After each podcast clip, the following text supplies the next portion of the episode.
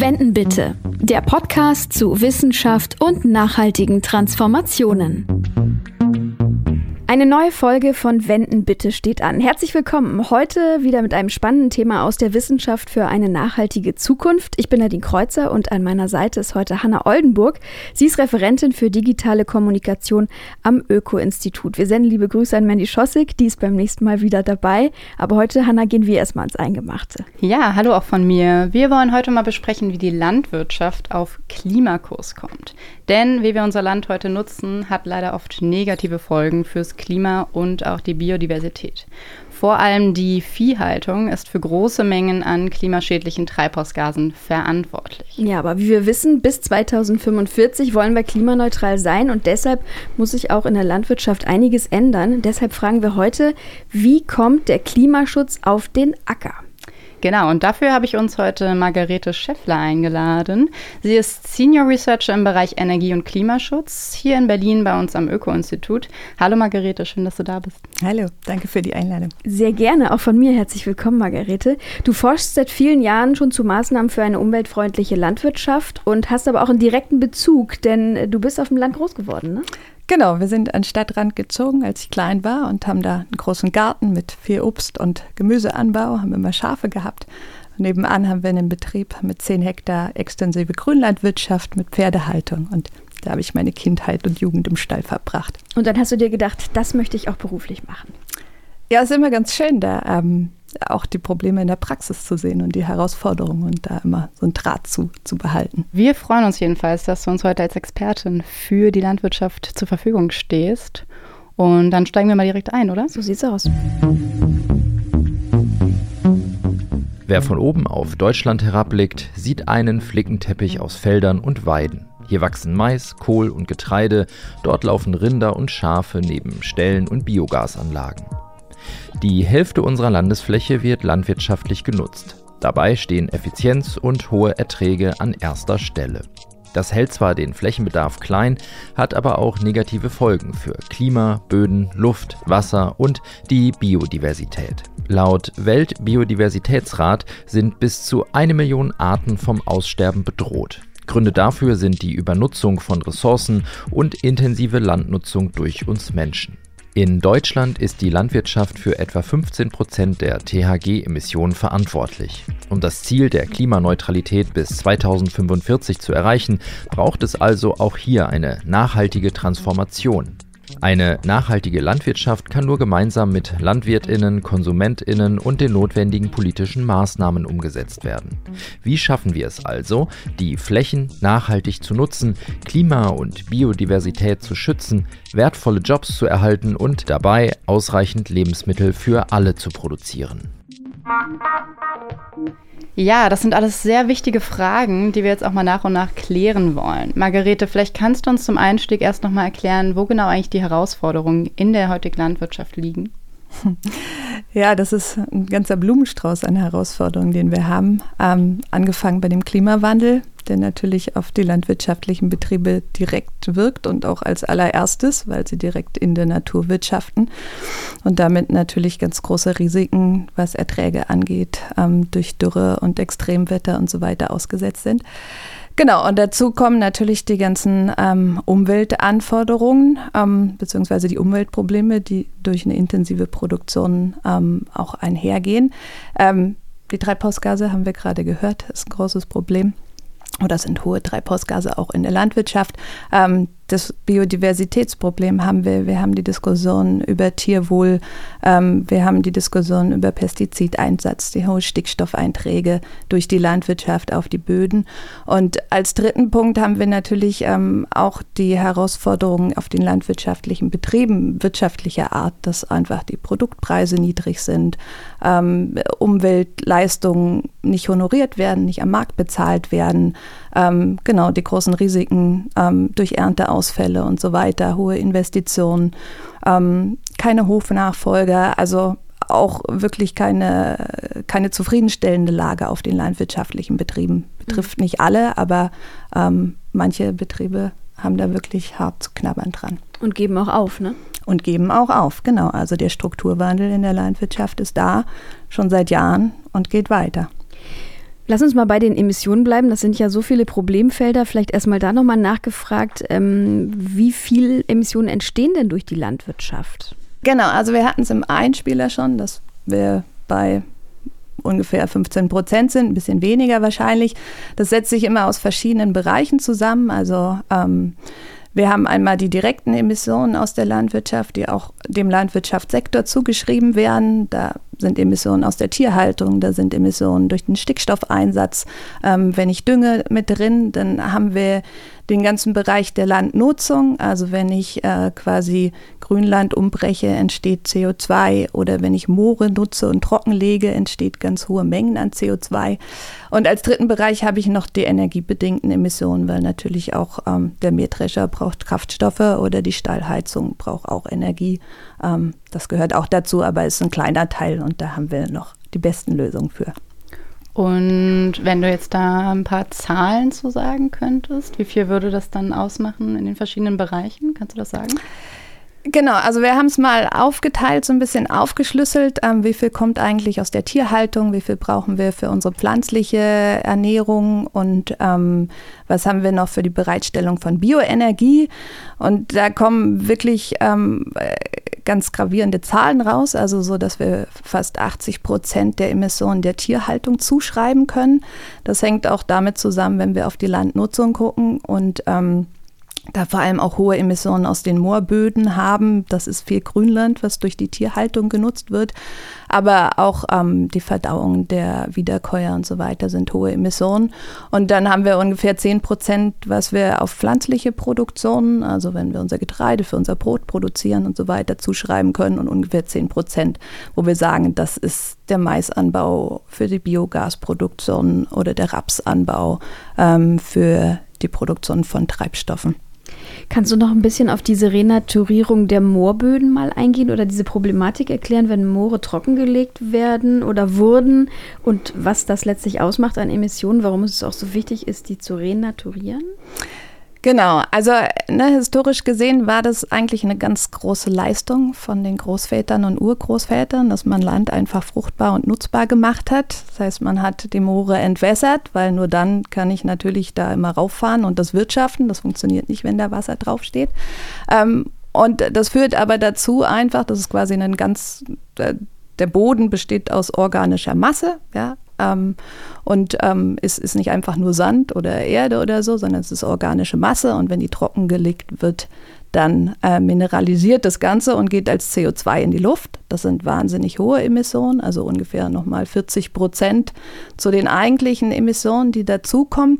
Ähm, und das Schwierige daran ist, also eigentlich sagt man, es sind ungefähr sieben Prozent der landwirtschaftlichen Nutzfläche, also ein ganz, ganz kleiner Teil, der aber nochmal 40 Prozent Emissionen ausmacht. Ähm, die Herausforderung ist aber, dass es regional ganz unterschiedlich verteilt ist. Also wir haben wirklich Landkreise, wo ich irgendwas zwischen 25 und 50 Prozent Moorböden habe und andere Landkreise, wo überhaupt gar keine Moorböden drin sind. Ja? Wenn ich jetzt sage, das muss ich ändern, die Flächen müssen wieder nass werden, dann kann ich da nicht mehr so wirtschaften, wie ich heute wirtschafte. Und das heißt aber in den Regionen einen ganz großen Strukturwandel. Genau, und wie ich gesagt habe, ne, da stehen hauptsächlich Wiederkäuer auf den Grünländern. Das heißt, das ist auch unsere Milchproduktion und unsere Rindfleischproduktion, die da wirklich in großem Maße betroffen wäre. Und wenn wir gerade auf die Wiederkäuer schauen, da ist ja jetzt auch nicht nur CO2 eins der Emissionen, sondern vor allem auch Methan, oder? Was ja auch ein sehr potentes Gas ist. Genau, genau. Da haben wir ähm, Methan. Emissionen, wenn man nur direkt auf die Landwirtschaft guckt, also jetzt ohne die Landnutzung, dann sind 40 Prozent ähm, die Emissionen aus der Verdauung der Wiederkäuer, also nur allein der Rinderbestand. Ähm, genau, es ist ein sehr potentes Gas, allerdings auch kurzlebig. Das heißt, es verfällt auch relativ schnell wieder in der Atmosphäre und bleibt da nicht 100 Jahre wie CO2. Das heißt aber natürlich ähm, Maßnahmen, die Methanemissionen reduzieren, würden einen ganz großen Effekt haben auf ähm, die Reduktion der Treibhausgase und auf unseren Klimaschutz. Und dann hast du vorhin auch das Thema Stickstoff schon angesprochen als eine der Herausforderungen oder Probleme durch die Landwirtschaft. Welche Folgen hat das genau? Genau, da ist auch noch mal so ein bisschen zur Einordnung. Also Stickstoff ist ein ganz wertvoller Nährstoff für Pflanzenwachstum. Wir kommen aus einer Mangelsituation. Ja, früher hatten wir genug, nicht genug zu essen für alle und haben natürlich durch den Stickstoffeinsatz viel höhere Erträge hingekriegt und so weiter. Heute haben wir das Problem, wir setzen viel zu viel Stickstoff ein, was die Pflanze nicht aufnehmen kann. Und dann geht der Stickstoff halt in die Luft in den Boden oder ins Wasser, also überall dahin, wo wir ihn nicht haben wollen. Und das führt dann zu Nitrat im Grundwasser, was wieder raus muss, weil wir sonst nicht trinken können. Oder wir haben dann halt die Lachgasemissionen oder die Ammoniakemissionen in der Luft, die zum Klimawandel beitragen und auch Feinstaub und so weiter produzieren. Aber wenn das so schädlich ist, gibt es da keine Vorgaben, wie viel überhaupt verwendet werden darf an diesem Nitrat? Doch, wir haben eine ganz, ganze Reihe an Vorgaben, vor allem auch auf EU-Ebene gibt es ganz viele Richtlinien, die Wasserrahmenrichtlinie, die Nitratrichtlinie, die Luftreinhalterichtlinie. Also da gibt es eine ganze Palette, das haben wir dann alles in nationales Recht überführt und haben hier einen Strauß an Düngegesetzgebung, die das regulieren. Ähm, das war aber alles immer nicht streng genug. Das heißt, wir hatten auch zehn Jahre lang, seit 2013, ein Vertragsverletzungsverfahren von der EU an der Backe. Ähm, weil unsere Düngegesetzgebung nicht ausgereicht hat, um die Nitratgrenzwerte im Grundwasser zu erfüllen. Das hat jetzt zehn Jahre gedauert. Wir haben, wir haben was geändert, wir haben neue Gesetze geschaffen. Ähm, jetzt ganz frisch ähm, wurde das Verletzungsverfahren quasi ausgesetzt oder erledigt, ähm, weil wir jetzt quasi auf dem richtigen Weg sind. Ähm, ob das ausreichen wird, das, das werden wir noch sehen. Aber wir sind jetzt quasi erstmal dieses Gespenst im Raum los, dass wir hohe Vertragsstrafen zahlen müssten von einer Million Euro am Tag. Oh, wow. Ganz kurz nochmal zur Biodiversität. Wir wissen, Artenvielfalt äh, leidet unter den Folgen des Klimawandels. Wie genau steuert die Landwirtschaft da was bei, dass die Biodiversität äh, flöten geht, sagen wir mal?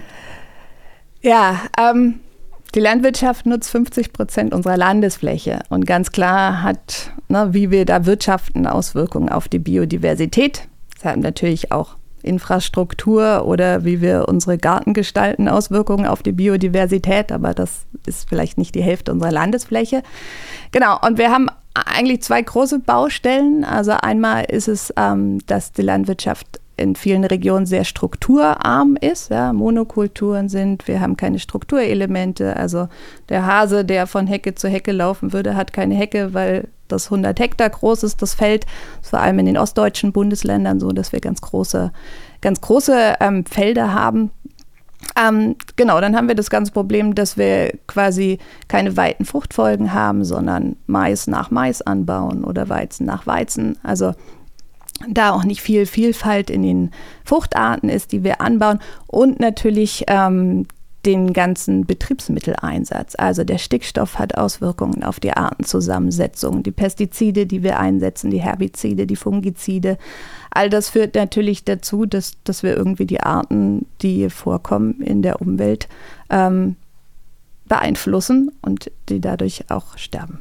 Und diese Blühstreifen, von denen immer die Rede ist und die ja auch ähm, bei vielen Landwirtinnen äh, angelegt werden, bringen die was? Haben die irgendeinen Impact?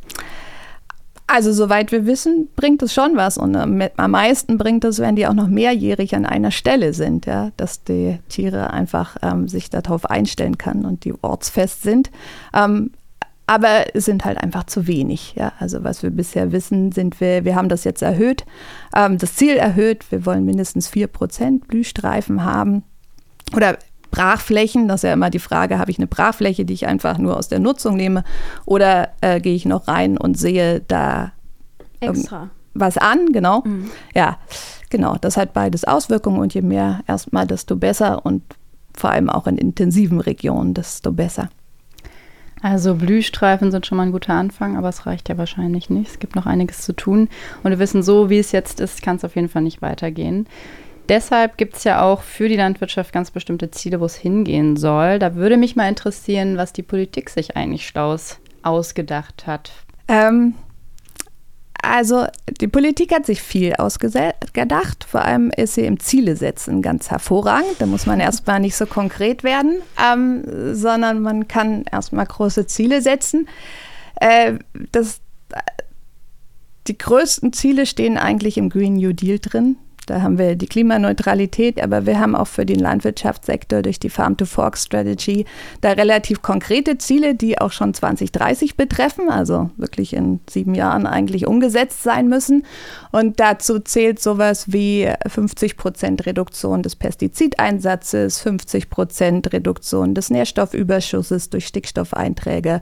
Ähm, wir haben 25 Prozent Ökolandbau als Ziel auf EU-Ebene. 30 Prozent haben wir Ziel nach dem Koalitionsvertrag. Also eine ganze Menge an Zielen haben wir uns ausgedacht.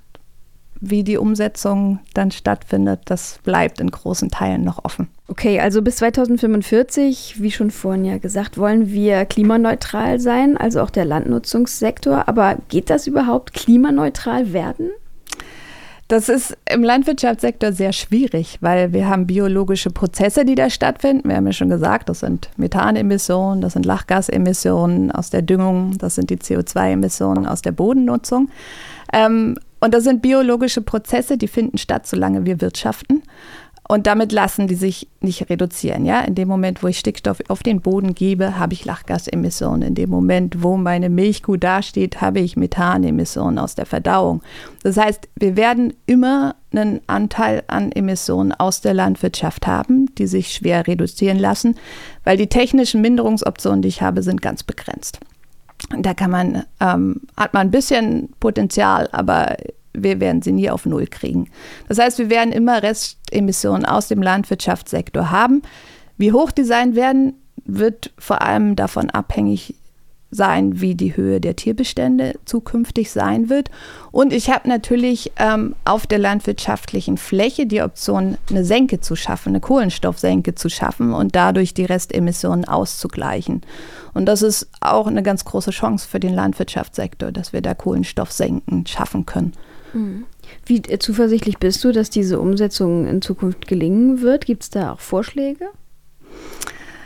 Also wir haben noch einen ganz weiten Weg zu gehen, ähm, weil gefühlt fangen wir gerade erst an. Wir haben für den Landwirtschaftssektor nur eine Handvoll an Maßnahmen, an Klimaschutzmaßnahmen, die vor allem technischer Natur sind. Wir machen Stickstoffeffizienz, ähm, wir machen Biogas, ähm, wir adressieren die Energieeffizienz beim Kraftstoffeinsatz und ähm, den Ausbau der Erneuerbaren.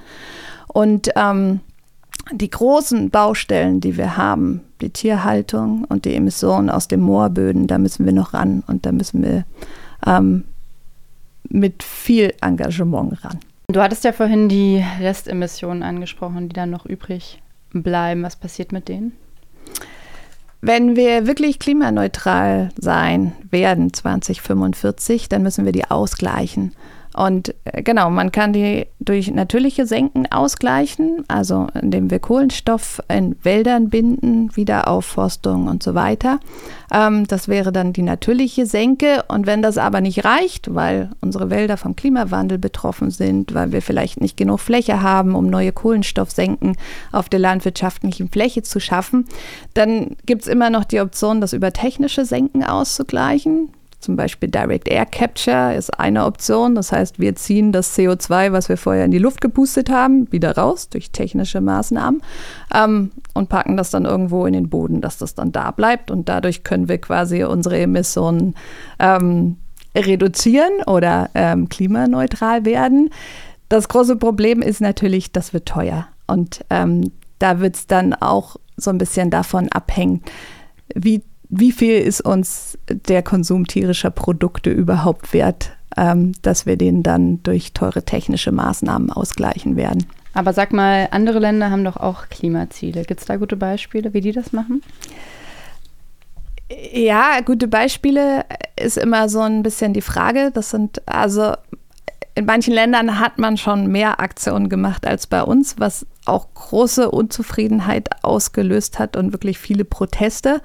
Ähm, aber da ist quasi schon mehr im Gange. Da ist quasi das Problem schon mal deutlich geworden. Wir haben zum Beispiel die Niederlande. Ähm, da macht man das eher aus, äh, aus den Stickstoffproblemen heraus, die ja noch eine viel intensivere Tierhaltung haben. Und da nimmt man jetzt richtig Geld in die Hand, äh, um 3000 landwirtschaftliche Betriebe aufzukaufen, die in Naturschutzgebieten ähm, liegen und die quasi rauszukaufen, damit sie keine Tierhaltung mehr in den Regionen haben. Oder auch in Irland zum Beispiel, die wirklich einen ganz großen Anteil ihrer Emissionen aus der Landwirtschaft haben, weil sie halt ganz traditionell eine große Grünlandwirtschaft mit Milchviehproduktion haben. Ähm, selbst da fängt man jetzt auch an zu diskutieren, ob man nicht Prämien zahlt, um die Tierbestände da zu reduzieren.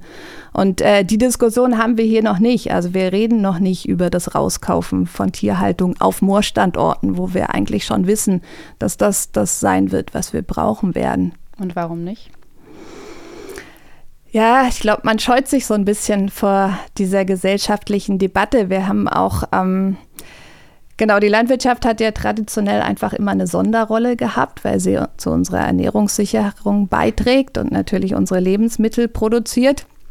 Ähm, und dadurch einen großen Sonderstatus hat. Wir hatten den Veggie Day bei den Grünen, die quasi das quasi einen Wahl gekostet hat, ja. Und ähm, das heißt, die Politik ist da so ein bisschen zögerlich, äh, was da in die Richtung geht. Und wir haben immer noch die Diskussion, dass das ja eigentlich Ernährung eine Privatangelegenheit ist.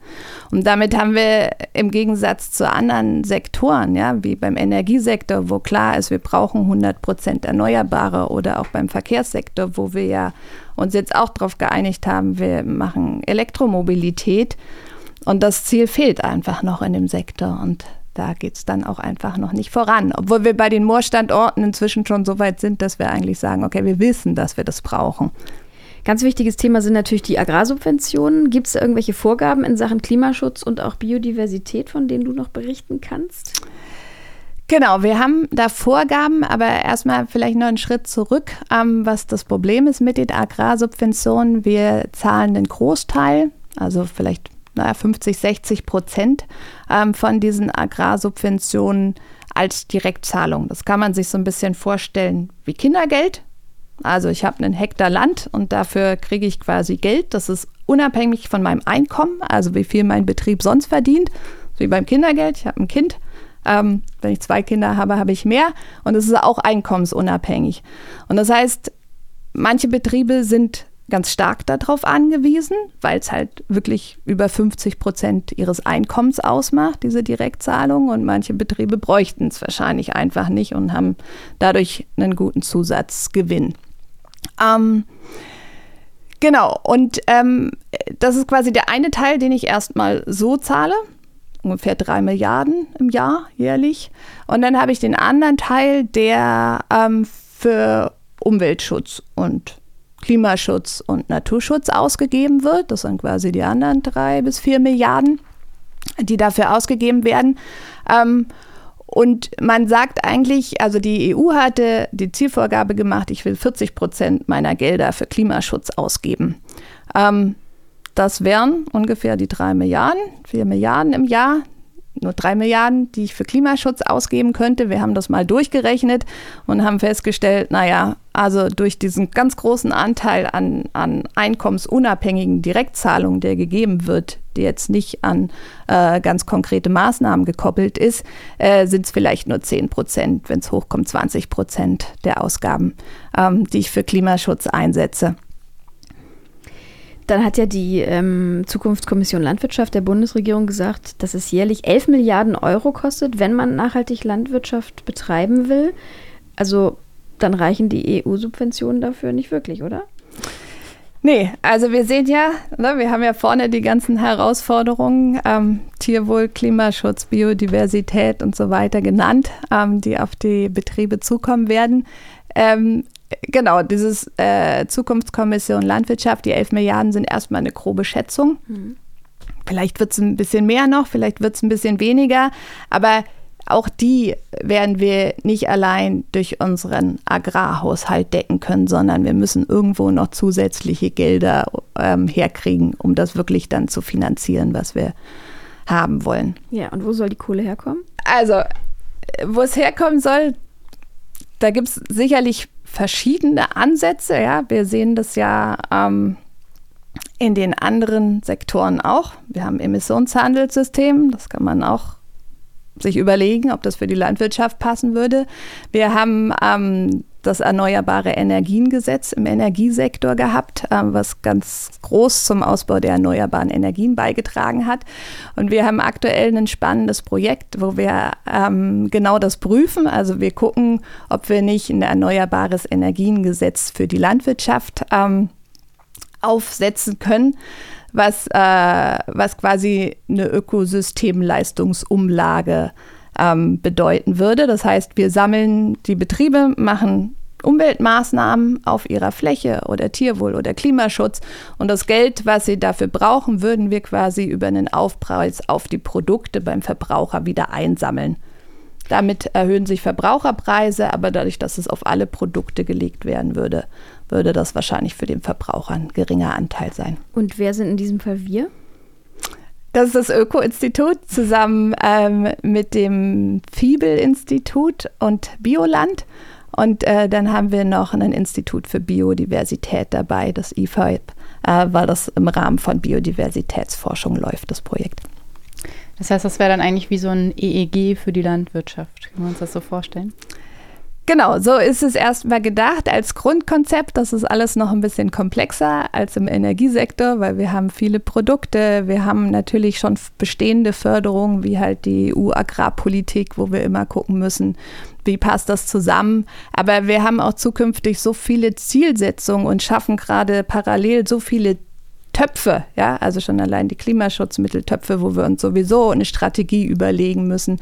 Wie können wir privatrechtliche Gelder oder staatliche Gelder auch, auch mischen und zusammenbringen in ein Fördersystem? Wenn wir nochmal auf die Naturschutzflächen gucken, wie viel brauchen wir denn überhaupt auf so einem Acker? Oder auf den Ackern? Äh, gute Frage. Ähm, wir haben ein Ziel der Biodiversitätsstrategie, das sagt 10 Prozent der Fläche brauchen wir ungefähr auf dem Acker, was ein wertvoller Lebensraum sein soll. Ähm, wir haben in unserem Projekt aber mit dem IFAB-Institut auch geguckt in Regionen, was gibt es da für Arten, was bräuchten die an Lebensräumen und da sind wir wirklich bei bis zu 20 Prozent Fläche gelandet, was die brauchen würden. Das ist nicht alles Fläche, die einfach nur aus der Nutzung genommen wird, sondern wir können auch wirklich ähm, im Produktionssystem Maßnahmen machen, die dann biodiversitätsfördernd sind. Aber genau, wir haben das verglichen dann mit der Istfläche. Da sind wir bei 4 Prozent. Und wenn wir 4 Prozent haben und 20 Prozent bräuchten, da haben wir noch eine große Baustelle. Heißt aber ja dann trotzdem, wenn wir mehr Flächen für Naturschutz ähm, aufbringen wollen, dass dann auch weniger für die Produktion bleibt, oder? Genau, das Problem der Flächenkonkurrenz haben wir und wir haben steigende Nachfragen, weil wir eine wachsende Weltbevölkerung haben. Wir haben gerade das große Thema der Bioökonomie, also wir wollen stofflich ähm, auch aus biogenen Ressourcen machen und nicht mehr als aus fossilen Ressourcen. Das heißt, das wird auch alles von der landwirtschaftlichen Fläche ausgehen. Also genau, das kommt ja irgendwie immer wieder zum Vorschein, habe ich das Gefühl. Also dass es irgendwie verschiedene Anliegen gibt, um die vorhandene Fläche zu konkurrieren. Wir haben da ja auch schon mal eine Folge, in der wo wir darüber gesprochen haben zum Thema Wald. Das heißt, wir brauchen Flächen, um Landwirtschaft zu betreiben, aber auch für intakte Wälder oder Feuchtgebiete und natürlich auch für die Infrastruktur. Gibt es denn dafür eine Lösung? Wir kennen die Diskussion um Teller vor Tank. Die Lösung ist eigentlich, wir müssen Prioritäten setzen. Ähm, Teller vor Tank kennen wir, aber ich würde das eigentlich noch mehr konkretisieren und sagen, die pflanzliche Ernährung gehört erstmal auf den Teller. Und ähm, als zweite Priorität würde ich sagen, müssen wir die Umweltziele erfüllen, weil eine intakte Umwelt ist die Grundlage für unsere Produktion. Ähm, und äh, wenn wir dann alle satt sind und Umweltziele erfüllt haben, dann können wir überlegen, was machen wir mit der restlichen Fläche. Ja? Ähm, nutzen wir sie für die Tierhaltung, um Tiere zu füttern und zu halten? Ähm, nutzen wir sie, um natürliche Senken aufzubauen? Nutzen wir sie, um mehr zu produzieren, was wir in den Export geben können, weil wir wahrscheinlich noch ein klimatisch guter Standort sind und andere Regionen in der Welt noch ganz anders betroffen sein werden vom Klimawandel. Aber das ist eine gesellschaftliche Debatte, die wir führen müssen und da müssen wir aushandeln. Und wenn es darum geht, alle Menschen auf dem Planeten zu ernähren und gleichzeitig das Klima zu schützen, gibt es ja auch immer die Begrifflichkeit Planetary Health Diet. Kannst du dazu mal zwei, drei Worte sagen und uns aufklären, was dahinter steckt? Genau, das ist ein Konzept, das kam 2019 raus, die wissenschaftliche Publikation dazu. Da wurde eine Kommission gegründet, die Atlantic Commission. Da haben sich Wissenschaftler aus verschiedenen Bereichen und verschiedenen Ländern zusammengefunden und über vier, fünf Jahre ein Konzept entwickelt, wie man eine wachsende Weltbevölkerung ernähren kann und gleichzeitig die planetaren Belastungsgrenzen, also Klimaschutz, Fläche, Stickstoff und so weiter, ähm, einhalten kann. Und äh, die haben quasi eine Ernährungsempfehlung ganz konkret entworfen, wie viel Gramm Fleisch, Milch, äh, Hülsenfrüchte, Nüsse, Getreide wir dann essen könnten, damit alle satt werden würden und wir die Umwelt weniger belasten. Dazu habt ihr ja auch zuletzt eine schöne Studie veröffentlicht. Kannst du da ein paar Zahlen nochmal nennen?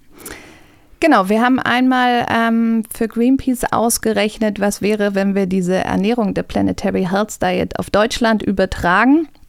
Und was hat das für Vorteile im Vergleich zu unserer heutigen Ernährung? Ähm, und dabei haben wir natürlich ganz gut gesehen, dass sich die Treibhausgase drastisch reduzieren lassen, vor allem auch, weil es eine drastische Reduktion des Milch- und Fleischkonsums gibt. Ähm, und wir haben auch gesehen, dass wir Umweltziele erfüllen könnten und trotzdem 40 Prozent unserer Fläche für andere Nutzung frei bekommen würden, wo wir dann, wie gesagt, drüber reden können. Halten wir da Tiere oder machen wir natürliche Kohlenstoffsenke oder produzieren wir für den Export? Wie viele Tiere dürfte es denn überhaupt noch geben? Gibt es da so in Expertenkreisen irgendwelche Prozentzahlen, dass man sagt, also eigentlich müssen wir auf Summe X reduzieren? also ich glaube, die drastische Zahl, die im Raum steht, ist die Umsetzung der Planetary Health Diet. Was ganz interessant ist, es geht auch wirklich auf die Milchproduktion. Das machen viele andere Ernährungsempfehlungen nicht. Ähm, dass wir Fleisch reduzieren müssen, ist bekannt. Wenn wir das wirklich umsetzen würden, dann würden wir ungefähr drei Viertel unserer Tierbestände reduzieren. Also das ist die drastischste Zahl, die im Raum steht. Es gibt andere Abschätzungen, wo wir sagen würden, ungefähr eine Halbierung der Tierbestände ist in etwa das, womit wir Klimaziele schaffen könnten und Fläche ähm, und Umweltziele erreichen könnten. Und bei dem Viertel, der dann noch übrig bleibt, gibt es denn da auch Möglichkeiten, diese Viehhaltung noch nachhaltiger zu gestalten? Ja, das ist immer der Slogan ähm, Qualität statt Quantität. Ähm, das heißt, wenn wir weniger Tiere haben, dann ähm, ist vielleicht auch die Zahlungsbereitschaft höher, weil dann ist das wirklich was Besonderes, dass ich einmal in der Woche Fleisch esse ähm, und die Milch trinke oder den Käse esse. Ähm, und dann können wir sicherlich viel mehr Tierwohl machen. Wir können die Tiere auf dem Grünland halten.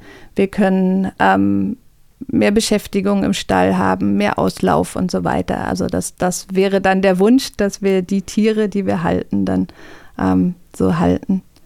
Aber natürlich müssen die Landwirtinnen mit ins Boot geholt werden, mit denen muss man das umsetzen. Und verdienen die dann überhaupt noch genug, wenn da was an Fläche und Produktion wegfällt, so wie du es ja gerade genannt hast und wie vielleicht auch die Wünsche ähm, einer nachhaltigen Landwirtschaft sind oder die Ziele einer nachhaltigen Landwirtschaft sind? Also, äh, wenn wir, wenn wir bei den Zielen anfangen, oder so richtig Ziele haben wir noch nicht, aber so, so eine Wunschvorstellung von einem Produktionssystem, ja, dann gehören da sicherlich Tiere noch dazu, weil wir haben das Grünland, was nur die Wiederkäuer nutzen können.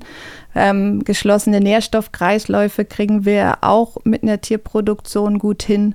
Ähm, wir haben Reststoffe, die anfallen in der landwirtschaftlichen Produktion, die auch die Tiere gut nutzen können. Also das haben wir alles.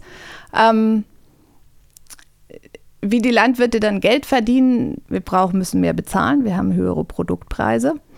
Ähm, aber auch durch Förderung ganz einfach. Also wenn wir es wirklich schaffen, die Umweltleistung, die dann der Landwirt erbringt, weil er mehr zur Biodiversität beiträgt, weil er Tierwohl macht und so weiter, auch ausreichend zu fördern, weil er Klimaschutz macht, eine Kohlenstoffsenke anlegt zum Beispiel, indem er ein Agroforstsystem ausbaut. Ähm, wenn wir das finanzieren oder da auch marktwirtschaftliche Instrumente schaffen, wie zum Beispiel den Kohlenstoffhandel, ähm, dann wird man damit auch Einkommen generieren, was das kompensieren kann. Jetzt haben wir ganz viel schon über die Landwirtinnen gesprochen. Was kann denn ich als Verbraucherin tun? Oder beziehungsweise was, was können wir tun, um die davon zu überzeugen, dass sie sich auch so nachhaltig ernähren und dann auch bereit sind, vielleicht diese höheren Preise zu zahlen? Naja, ich glaube, in erster Linie ähm, geht es auch darum, dass der Staat einfach Signale setzt, mhm. wohin sich das bewegen muss. Also wir haben bis jetzt die Steuern, also es gibt keine Richtung, ja. Also wie ich vorhin schon gesagt habe, ist es ja erstmal so, ähm, dass man sagt, Ernährung ist eine Privatangelegenheit. Jetzt hat sich neulich ein Bürgerrat gegründet oder wurde eingesetzt, der heißt Ernährung im Wandel zwischen Privatangelegenheit und staatlichen Aufgaben. Das heißt, man fängt langsam darüber an zu diskutieren, dass es vielleicht mehr ist als eine Privatangelegenheit. Und dann kann man sicherlich erstmal durch Preissignale viel machen. Ja? Also wenn man Mehrwertsteuererhöhung auf tierische Produkte ist jetzt kurzfristig wahrscheinlich die schnellste und beste Maßnahme. Langfristig kann man auch eine Treibhausgasbepreisung von Lebensmitteln machen oder von tierischen Produkten, was dann noch zielgerichteter wirken würde. Und äh, dann natürlich auch ein entsprechendes Angebot zu haben. Ja? Also solange die Bulette immer noch billiger ist als der Crepe, wenn ich in den Hausbereich gehe, dann ist erstmal klar, was die Leute konsumieren, ja. Das heißt ja, dass gesundes und nachhaltiges Essen sogar preiswerter werden könnte und wir so unsere Gesellschaft ein bisschen gesünder gestalten könnten. So, Margarete, du als Expertin, die sich ja schon sehr lange mit dem Thema beschäftigt, wenn du jetzt Kanzlerin wärst, was würdest du denn als allererstes anpacken für eine nachhaltigere Landwirtschaft? Äh, schwierige Frage bei dem komplexen Thema. Ähm, ich, ich glaube, ich würde mit einem Zielbild anfangen. Ähm, ich würde ein Zielbild aufstellen, dass ich weiß, wie muss eine Landwirtschaft aussehen, um 2045 klimaneutral zu sein. Das ist sicherlich auch ein Zielbild, was im gesellschaftlichen Aushandlungsprozess bestehen wird. Ähm, und ich würde dann alle Kraft in diese Umsetzung stecken und ein ganzes Maßnahme- und Instrumentenbündel schaffen, um, um da auch den richtigen Weg zu weisen auf der Produktions- und auch der Konsumseite. Und ich glaube, das Wichtigste, was wir in den letzten Wochen auch wieder wirklich verschärft gemerkt haben, ich würde ganz viel in die Kommunikation setzen, damit wir irgendwie eine gemeinschaftliche Basis haben, auf deren Ebene so ein Aushandlungsprozess stattfinden kann. Genau, liebe Hörerschaft. Und wenn ihr euch weiterhin informieren wollt über das Thema, natürlich gibt es ganz viel nachzulesen auf der Seite bei euch, also vom Öko-Institut. Gibt es für dich irgendwas, was du augenöffnend findest oder selbst als Expertin gerne liest und sagst, Mensch, wenn ihr da in die Thematik mal ein bisschen nochmal anders einsteigen wollt oder einen anderen Blick drauf haben wollt, dann lest euch das doch mal durch.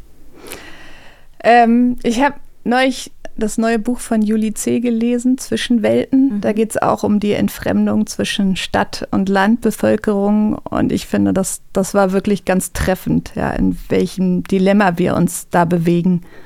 Ähm, das hat den aktuellen Zustand ganz schön beschrieben, auch wenn es noch nicht Lösungen aufgezeigt hat. Dann sind wir total froh, dass wir dich heute dabei haben durften, Margarete, und deinem Expertentum. Ein Tipp von uns noch äh, für euch, ihr Podcast-Liebhaberinnen, und zwar eine Empfehlung für den Nachhaltigkeitspodcast Die Zeit ist jetzt, in dem auch eine Kollegin interviewt wurde, nämlich Judith Reise. Die war schon zum zweiten Mal im Gespräch mit Katja Wittinghoff und in Folge 30 ging es um die Bedeutung von Moorlandschaften, haben wir ja auch schon ein bisschen erzählt zu. Und in Folge 43 hat Judith zum Thema Renaturierung gesprochen. Hört da sehr gerne mal rein, wenn ihr euch dafür interessiert. Und Katja nimmt in ihrem Podcast ganz unterschiedliche Nachhaltigkeitsthemen unter die Lupe. Lohnt sich auf jeden Fall da mal, wenn man Zeit und Lust hat, ein bisschen zuzuhören. Und ihr hört ihn natürlich überall, wo es Podcasts gibt. Ja, dann würde ich auch nochmal sagen, Dankeschön, liebe Margarete, dass du uns heute hier als Expertin all unsere Fragen beantwortet hast. Mach's Gerne. Gut. Danke für die Einladung. Mach's gut und genieß den Sommer. Genau, und beim nächsten Mal haben wir unser Jubiläum. Es ist wirklich unglaublich, aber wir nehmen dann schon unsere 20. Episode von Wenden bitte auf. Und zur Feier des Tages laden wir unseren Geschäftsführer Jan-Peter Schemmel ein. Das Öko-Institut forscht ja schon über 40 Jahre lang zu so vielen Themen in Sachen Umweltschutz und Nachhaltigkeit. Und mit Jan-Peter Schemmel wollen wir besprechen, wie wichtig das heute alles noch ist oder vielleicht wichtiger denn je und welche Aspekte besonders zählen und wo es künftig hingeht mit der Transformation. Ich freue mich schon drauf. Ja, ich mich auch hier, den Chef mal kennenzulernen vom Öko-Institut. Und wenn ihr sagt, oh, an den habe ich aber ein paar Fragen, dann schickt das doch gerne vorab an podcast.öko.de, podcast.öko.de. Und natürlich freuen wir uns wie immer über euer Feedback, eine kleine Bewertung in eurem Lieblingspodcast-Medium. Das war es erstmal für heute. Ganz lieben Dank für die Aufmerksamkeit. Wir sagen Arrivederci und bis zum nächsten Mal. Bis bald. Tschüss. Tschüss. Wenden bitte. Der Podcast zu Wissenschaft und nachhaltigen Transformationen.